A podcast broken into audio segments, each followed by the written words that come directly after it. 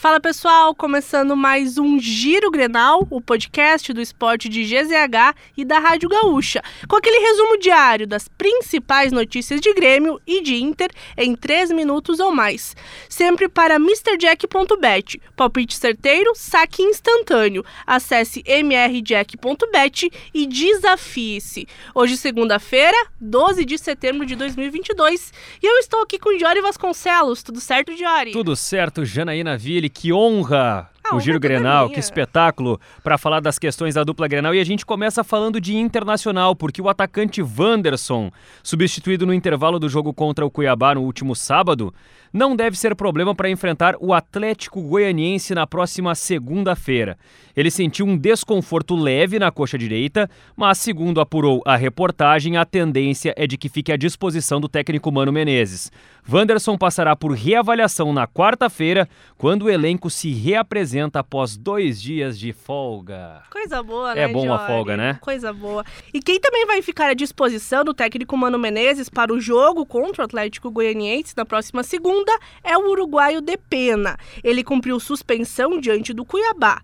Sua escalação, porém, é uma incógnita devido à boa atuação da dupla Alan Patrick e Maurício.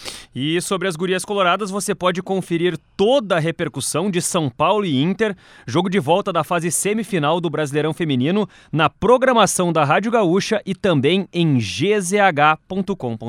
Agora falando de Grêmio, o tricolor divulgou na tarde desta segunda-feira que o meia Campas sofreu uma lesão muscular de grau 2 na coxa direita na partida diante do Vasco no último domingo. O clube não estimou o tempo de parada, mas esse tipo de lesão costuma deixar um atleta fora dos gramados de 4 a 6 semanas. Sendo assim, o colombiano poderá retornar contra o Bahia, dia 16 de outubro. Bom, Bitelo levou o terceiro cartão amarelo diante do Vasco e não enfrenta o Novo Horizontino na sexta-feira. O técnico Renato Portaluppi tem dois candidatos para ocupar a vaga no meio-campo ao lado de Vilha Sante. Lucas Leiva e Thiago Santos. Quem também não joga é Campas, como disse a Janaína Ville, que está lesionado, teve uma lesão de grau 2 na coxa direita.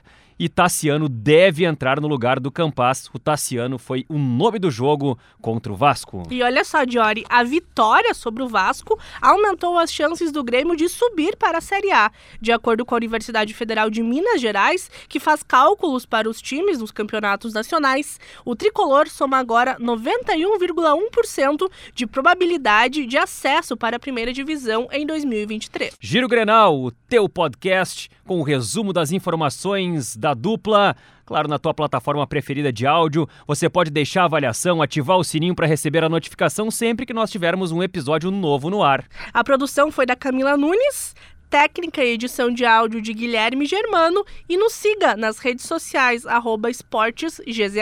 É isso aí. Que doido, né? Esse, esse Giro Grenal foi mais doido que o Lisca.